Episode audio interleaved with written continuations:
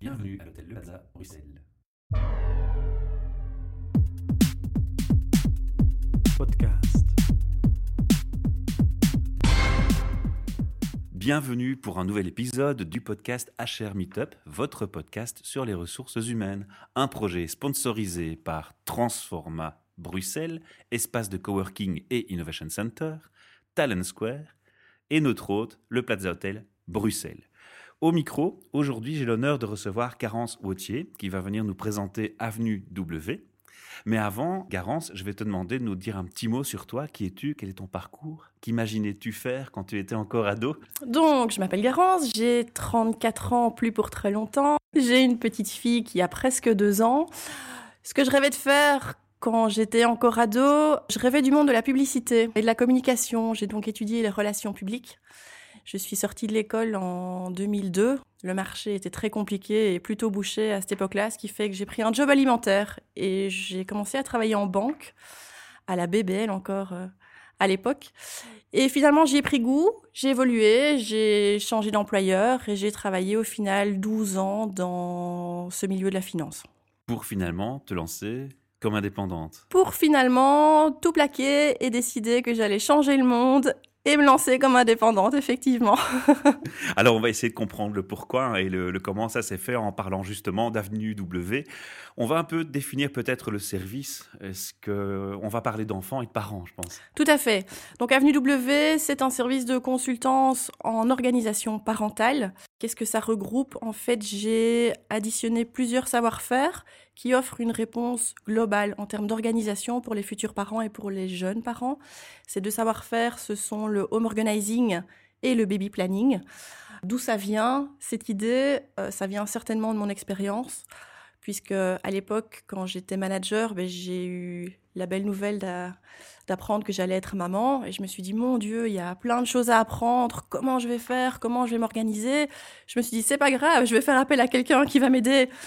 Ah mais non, ça n'existe pas. Donc euh, je me suis rendu compte à ce moment-là des difficultés pour les futurs parents à préparer l'arrivée de leur bébé. Et surtout une fois que bébé est là à gérer la famille, maintenir sa carrière et pouvoir s'épanouir dans ces deux sphères de vie. C'est un vrai défi aujourd'hui et moi je veux vraiment apporter ma contribution et aider les gens dans, dans cette optique-là. C'est le besoin identifié, c'est le time management pour pouvoir préserver d'un côté sa carrière et son temps de famille avec l'enfant. C'est quelque chose qui vient fort dans les discussions actuellement, puisqu'on parle maintenant d'équilibre entre vie privée et vie professionnelle de plus en plus. Ça correspond aussi à une nouvelle génération qui arrive. Tout à fait. Peut-être c'est un préjugé, mais on en parlera après. Mais dans ce que tu me racontes, si je t'écoute bien, il y a un peu plus que le time management, parce qu'on parle de préparation. Tout à fait. Donc, il y a beaucoup plus que le time management. Je vais, parler en tant que maman. Quand on attend un enfant, ben, il y a de la fatigue qui s'accumule, plus pour certaines que d'autres. Ça dépend de la grossesse de, de chaque femme. Et chaque grossesse est différente, même pour la même femme. Ce qu'il y a, c'est que quand on veut certainement maintenir son rythme de carrière, continuer sa vie sociale, préparer l'arrivée de son enfant et qu'on est enceinte, ben, il y a de la fatigue qui s'accumule. C'est pas évident de passer au-dessus de cette fatigue-là. Et moi, ce que je veux, c'est faciliter la vie des jeunes parents pour qu'ils puissent profiter de cette grossesse comme ils en ont envie, plutôt que dépenser de l'énergie et du temps sur des choses qui sont finalement secondaires ou juste, juste matérielles. Est-ce que les mamans, finalement, tu as le sentiment qu'elles ne trouvent pas d'elles-mêmes ces trucs et astuces qui leur permettent d'affronter les choses de la vie? Alors elles peuvent trouver ces astuces elles-mêmes. La seule chose, c'est quand on attend un enfant, on est bombardé d'informations, on a les multinationales qui essayent de nous vendre tout et n'importe quoi, entre parenthèses. C'est pas évident de trier les infos. C'est pas évident, même quand on a des copines, de trier les infos des copines. Et puis chaque expérience est différente et ce qui est valable pour l'une n'est pas valable pour l'autre. On a toute une, une approche différente de la grossesse, de la parentalité. Et si ma copine, elle a envie d'avoir des objets high-tech pour son bébé, c'est peut-être pas mon cas. Si elle, elle a envie d'avoir des couches lavables pour son bébé, ben c'est peut-être pas mon cas. Et voilà, les conseils généralement partent uniquement de la personne sans forcément être ouverts à la différence de l'autre. Mais avant l'organisation, c'est avant tout des conseils souvent médicaux dans la période de grossesse, où on entend tout, et n'importe quoi. Et là, ton rôle, il, intervient. Pourquoi? Parce que peut-être le gynécologue ne peut pas non plus rentrer trop loin dans le détail, il n'a pas le temps. L'infirmier, c'est pas encore l'étape où, il intervient. C'est ça, en fait? Tu donnes une réponse déjà entre les deux? En fait, absolument pas, parce que je ne m'occupe pas du tout de ce qui est médical. Ça, je laisse vraiment au médecin. Si les futures mamans n'ont pas assez de réponses de leur médecin par manque de temps ou autre, je peux proposer des relais chez les sages-femmes, dont le métier. Voilà, il y a une barrière. Moi, c'est l'organisation, time management et autres. Tout ce qui est médical, c'est pas mon métier. Je laisse ça aux professionnels. Tout ce qui est émotionnel, gestion de la douleur, préparation à l'accouchement, à nouveau, c'est pas mon métier. Je laisse ça aux gens qui font ça euh, bien mieux que moi et avec passion. Moi, je suis dans le concret, l'organisation. Comment finalement je vais vivre avec mon bébé quand il sera là et ainsi de suite. Et avant qu'il arrive. Et avant qu'il arrive. Comment je peux m'économiser en temps, en énergie, éviter d'acheter des choses dont je n'aurais pas besoin parce que l'achat de matériel de périculture, c'est un gros point dans la préparation. Donc j'évite aux gens d'acheter des choses dont ils n'auront pas besoin. Ça a un avantage économique, mais certainement un avantage écologique aussi, parce qu'il y a plein d'articles qui sont absolument superflus. Et c'est vrai que quand on devient parent, on est encore plus sensible à cette thématique de la planète, de l'économie des ressources. Et j'apporte une réponse là aussi. Alors, on va pas dévoiler, bon, c'était le but de ma question, hein, c'était un peu de mettre la, barrière où tu où tu t'arrêtes, mais tu peux donner un exemple concret dans, dans, la phase préparatoire de la naissance d'un conseil que tu pourrais donner à une maman euh, en ce qui concerne l'organisation auquel on ne pense pas forcément? Ce qui revient le plus souvent dans la préparation, c'est les achats. C'est les, les achats en termes de, matériel de périculture. Dans, dans des ateliers que je donne, même en public, je donne quelques exemples de choses où, voilà, n'achetez pas ça, ça ne servira rien du tout, vous allez jeter votre argent. Je peux donner un exemple tout simple. Vous connaissez les matelas allongés. Mhm. Généralement, on achète une belle housse pour mettre sur ce matelas allongé parce qu'on se dit, ben, j'ai pas envie que mon bébé soit sur du plastique. Ok, mhm. je suis tout à fait d'accord. Une belle housse de matelas allongé, ça coûte 50 euros. Comme une, c'est pas assez parce que quand elle sera sale, il faut la passer à la machine. Je vais en acheter deux. On a un budget de 100 euros pour rester raisonnable. On sort bébé du bain, même si on l'enveloppe dans un essuie, on pose bébé sur euh, le matelas allongé, la housse, elle est trempée. Alors on se retrouve à essayer de tenir bébé dans un bras, enlever la housse. C'est comme une housse de matelas, hein, c'est aussi compliqué à enlever. Après, il faut en remettre une toujours avec bébé dans les bras. Ça ne sert à rien. Achetez des essuies que vous posez simplement sur votre matelas allongé pour les 100 euros, vous pouvez acheter 25 euh, essuies, à mon avis. Voilà, ce genre de. Un exemple concret. C'est un exemple concret. Autour de la table, voilà, donc c'est qu'apparemment ça parle, ça parle aux gens. Donc voilà, désolé pour le lobbying des housses allongées. Moi, j'ai une question, mais c'est un peu en amont de l'organisation. J'ai l'impression que bon, quand, quand, des parents, bon, on parle de quand des parents vont devenir parents, ils s'imaginent à partir de leur vécu, à partir d'un imaginaire de ce que ces parents, qu'est-ce que leur vie va être après, et se conditionnent à, ben, avoir une plus grande maison, acheter des, des housses dont ils n'ont peut-être pas besoin, ce genre de choses. Et donc il y, y, a tout un espèce d'univers de, de, projection qui se fait, qui ne correspond pas forcément à des, à des besoins. Et, effectivement, comment est-ce que est-ce qu'il y a une démarche en amont qui permet de définir les, les, besoins pour qu'ils restent en accord avec les valeurs fondamentaux euh, de la personne? Je pense effectivement que si, si, ça n'est pas fait, ben, on risque de partir dans, dans on risque d'organiser quelque chose qui ne convient pas aux gens finalement, une vie qui une vie dans laquelle il y a des parties dont peut-être ils aimeraient bien se défaire, où il y a des choses, des loisirs, ou qu'ils veulent continuer à faire, ou une carrière qu'ils veulent continuer à poursuivre. Alors comment est-ce qu'on détermine ces objectifs avant? Beaucoup de communication, beaucoup de discussions avec les futurs parents. Ce que je leur dis souvent, c'est que je suis parfois l'avocat du diable, parce qu'effectivement, ben, ils sont dans cette projection, dans cette image fantasmée de la parentalité.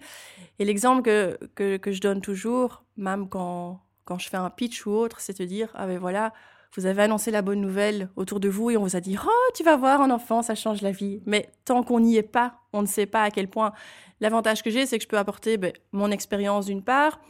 À ça s'additionne l'expérience de tous mes autres clients qui sont passés par moi et que je peux aider mes futurs clients avec euh, avec ces expériences là mais tu euh, représentes un cumul de témoignages voilà, voilà. Voilà. Et l'idée c'est le message, c'est vraiment d'apprendre aux parents aussi à se faire confiance. Euh, de pas forcément écouter et d'emmagasiner tout ce qu'on leur dit, mais de se faire confiance, de faire confiance à son intuition et de suivre sa voie. C'est pas parce qu'on nous dit, euh, voilà, l'image fantasmée de la parentalité. Chacun peut vivre sa parentalité comme il le souhaite. et euh, personne n'a rien à dire là-dessus. Et c'est voilà, c'est un, enjeu de dire aux parents faites-vous confiance, c'est vous qui décidez, c'est votre enfant et personne ne peut remettre en cause ces décisions. On a parlé un peu au téléphone pour préparer cette interview et tu as parlé notamment du focus que les gens mettent, ou les mamans, certaines mamans mettent sur une carrière. Et je me disais, je vois mal comment on peut encore récupérer du temps quand on passe une heure dans les fils le matin, quand on a une journée de 8 heures bien chargée, qu'on déborde largement d'une heure de plus, et quand on a encore une heure de route en plus, on est presque à, à 10 voire, voire 11 heures sur une journée qui Ouais. partent en une fois. Qu'est-ce qu'on peut faire contre ça? Parce que Alors- j'imagine qu'il y a plein de petites choses que tu peux conduire ou, ou amener. Mais ma première question sera est-ce qu'il n'y a pas une limite malgré tout, premièrement? Et deuxièmement, je vais anticiper aussi un point. On parle de gens qui ont choisi parfois de faire un 4-5e pour essayer justement de compenser cet aspect. Et moi, je constate malheureusement qu'il y a beaucoup de sociétés où le 4-5e, bah, la charge de travail est tellement présente que finalement, on travaille le même temps et que le, le jour 4-5e passe à la trappe. Ouais. Enfin, je suis avocat du diable aussi dans, Non, dans non. le jeu de rôle ici. hein. donc, je te laisse aborder ces deux sujets avec nous. Alors, le premier sujet, c'est clair que moi, personnellement, je ne sais rien faire contre un horaire de travail, contre les embouteillages et quand on doit faire la navette, Namur, Bruxelles ou autre. Donc là-dessus, Il y a une limite. de voilà, toute façon. là- voilà, à moins de, de le faire pour quand j'aurai mes propres employés, être créative et flexible, ok, mais je ne peux pas donner des solutions à ce niveau-là, à part peut-être d'inciter les gens à être proactifs vis-à-vis de l'ERH et d'émettre des solutions et de venir avec des solutions et d'en discuter. Est-ce que tu vas vers les entreprises pour leur dire, mais tiens, mettez en place plus de home working, comme beaucoup de sociétés commencent à le faire maintenant, ça pourrait aider vos employés à vivre Certainement, ça mieux? certainement, c'est dans, c'est clairement dans, C'est dans tes actions Oui. Mhm, Oui, oui. D'accord. dans, dans ces, Voilà, nouveaux, ces, nouvelles, euh, ces nouvelles manières de travailler, que ce soit le home working, de bénéficier d'espaces de coworking aussi qui se développent de plus en plus. Ben voilà, Transforma fait partie Ouais. des partenaires. Je suis une fan de coworking. C'est pas que pour les indépendants, c'est pour les employés aussi. La journée de travail, elle est ce qu'elle est. Les trajets, ils sont ce qu'ils sont. Moi, je ne sais rien faire là-dessus. Mais justement, là où je peux apporter un effet de levier immense, c'est que on s'est énervé le matin dans les bouchons, on a passé une journée dingue, on s'énerve le soir dans les bouchons, on rentre chez soi, deux options. Soit on n'est pas organisé, on va courir après les courses, le ménage, les lessives, Et faire à souper, on va s'énerver, l'enfant qui parlera trop fort ou qui jouera en faisant un peu trop de bruit, ça va agacer. Et l'heure qu'on passera ou les deux heures, Sera si on a de la chance, sera gâchée. Soit on est bien organisé, on rentre chez soi, on souffle, on passe du temps avec ses enfants et ça transforme une journée. Et le lendemain, quand on repart travailler, on est reboosté. Donc c'est un avantage aussi pour les entreprises de se dire, ben, C'est la famille qui ressource. oui, vraiment, vraiment. Et il y a beaucoup de gens qui se disent, ben, finalement, j'ai fait des enfants et je les vois pas grandir parce que je travaille beaucoup et quand je rentre chez moi, j'en profite pas. Je vais peut-être faire une parenthèse et un, un- un témoignage important, une remarque importante, je pense, tu me contrediras ou tu me, tu me donneras raison. Il faut pas oublier, c'est un message très important pour les parents, les enfants n'ont pas la même notion de gestion du temps que nous.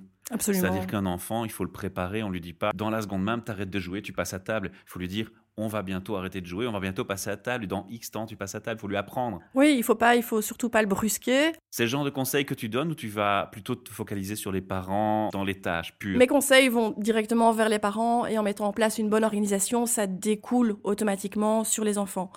Mon plaisir, c'est toujours de me dire, ben finalement, quand je regarde ma fille, je lui dis jamais dépêche-toi.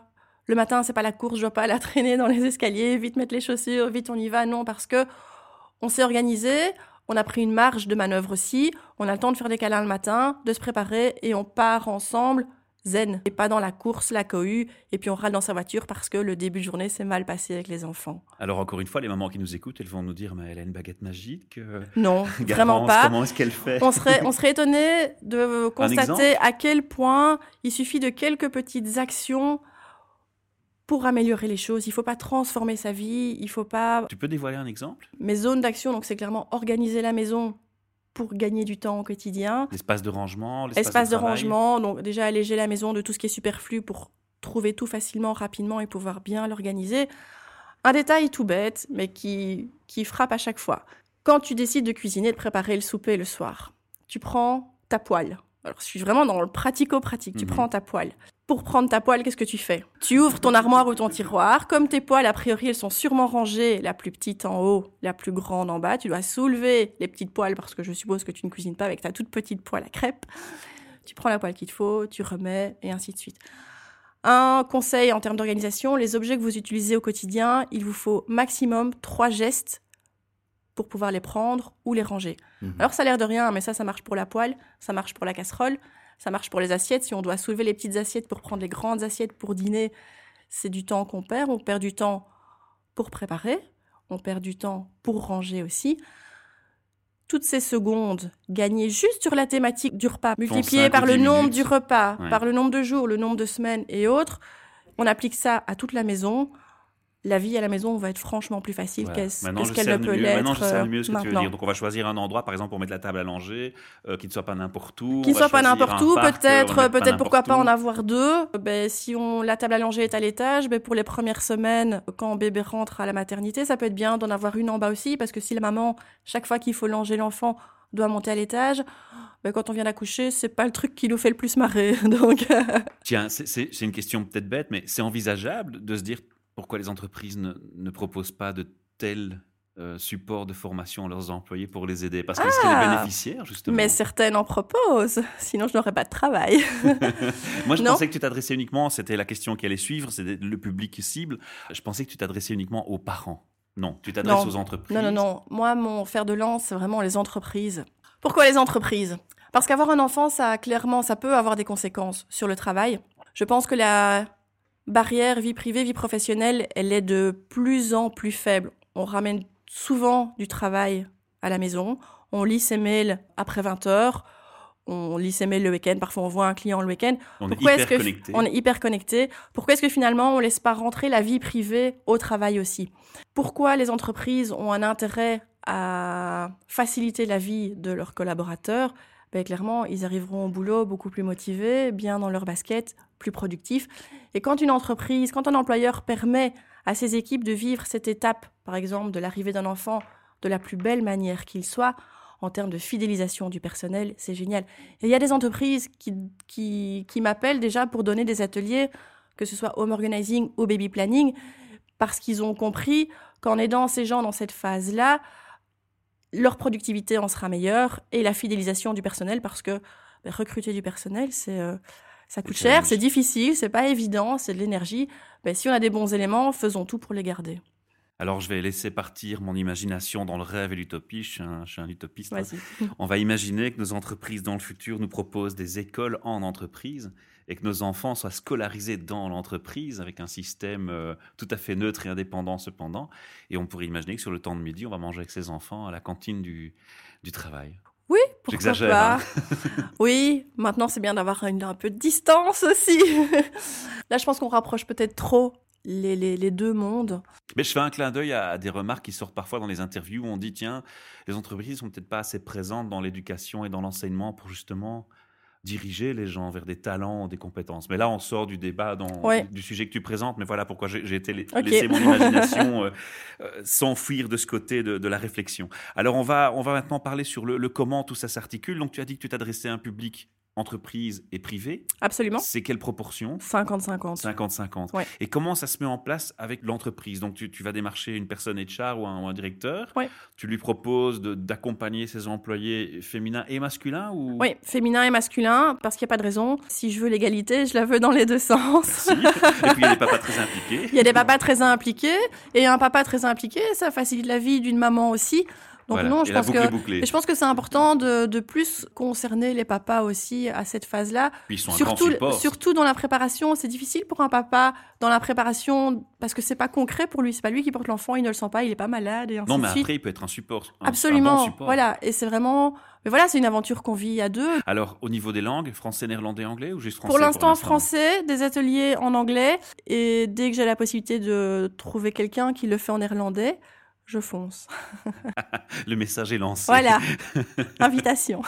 On va, on va parler d'une question parfois plus embarrassante, mais une entreprise, elle doit prévoir quoi comme, comme coût par personne? Alors pour l'instant, je travaille énormément Ça à la prend du carte. temps Ça prend du temps? Il y a des accompagnements complets qui durent 18 mois. Mhm. C'est-à-dire que je peux accompagner les futurs parents depuis l'annonce de la grossesse et je peux aller jusqu'au premier anniversaire de l'enfant. Donc ça, c'est une longue période. Maintenant, pour les ateliers, je travaille à la demande de l'entreprise. Il y a des entreprises qui me demandent des ateliers d'une heure qui vont se donner sur le temps de midi, d'autres qui vont me demander une demi-journée de formation, d'autres où ça va se, il y aura plus de récurrence. Mais en entreprise, tu restes sur la présentation thématique générale. Évidemment, tu n'es pas chez chaque personne pour donner un conseil spécifique. Non, maintenant, c'est une possibilité que j'offre aux entreprises. C'est d'après détaché vers le privé. C'est effectivement, c'est quand on a ben, une future maman, une grossesse ou un futur papa qui est concerné, ben, de concrètement lui donner les outils, de dire ben voilà, je te propose un accompagnement de 5 heures, 10 heures, 15 heures, comme on le ferait pour du coaching professionnel.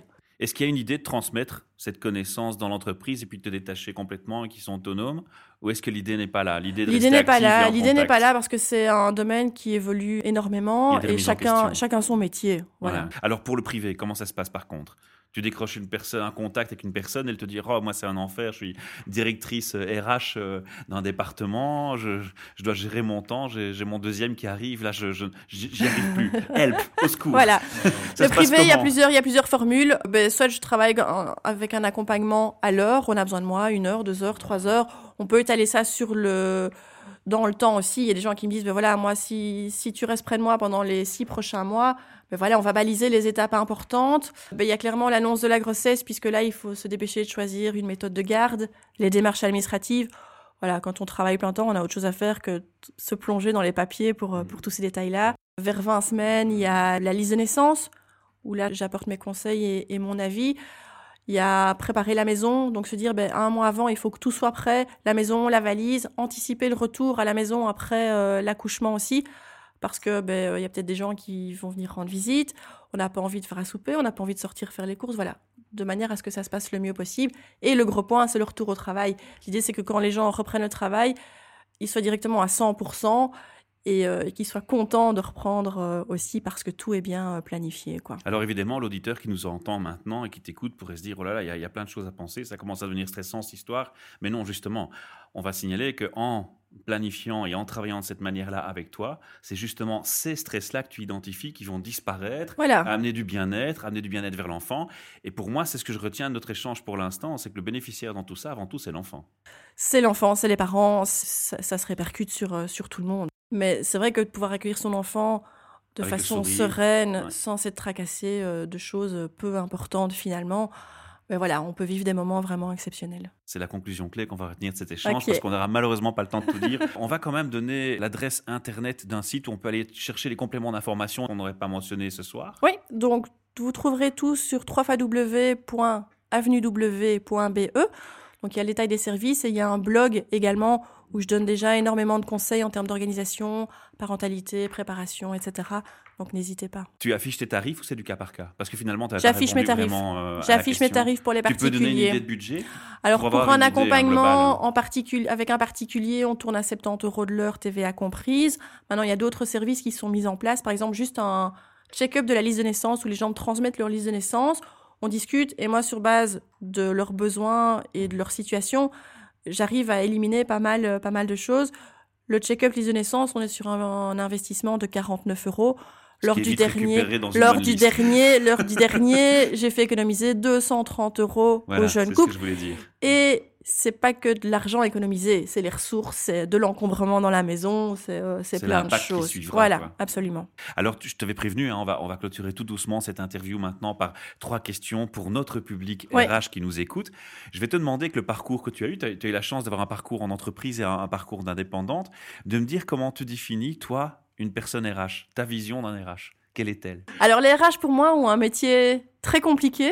Ils sont entre euh, la direction et leurs clients qui sont les membres du personnel, euh, les équipes.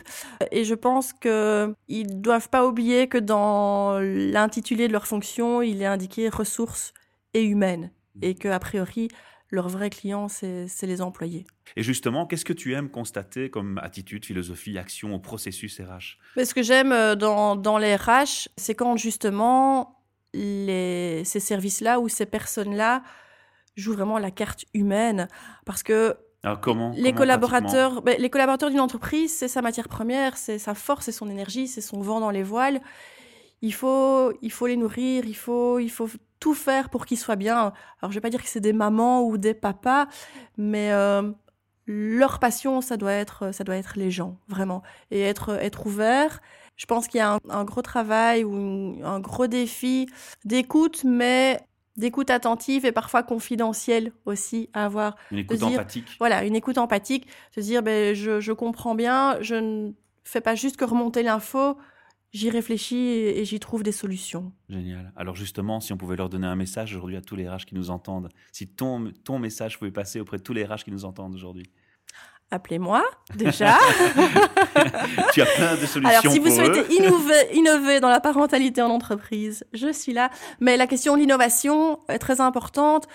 Je répondais à une journaliste juste avant de venir et je disais, ce qu'il faut aujourd'hui, c'est s'adapter le plus vite possible à la situation qu'on vit et pas se baser sur des règles et sur des principes qui existent peut-être depuis 50, 100 ou 200 ans et qui sont dépassés. Je pense qu'aujourd'hui, il faut vivre avec son temps, il faut pouvoir prendre des risques, parfois un peu oser aussi, sur justement des nouvelles thématiques qui existent et où, ben oui, en termes de d'image ou de déductibilité ou autre, il faut pouvoir euh, trouver une solution. Merci Garance pour ton témoignage. Merci pour ton- l'invitation. Ton feedback. On invite nos auditeurs à bien entendu aller sur ton site hein, euh, pour prendre des informations complémentaires, à te contacter via la page contact.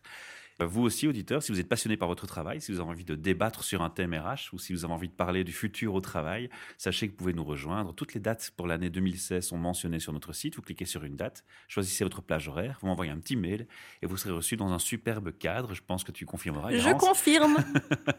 Et donc voilà, on vous attend, on attend vos mails pour participer à nos enregistrements. À bientôt. Au revoir. Podcast.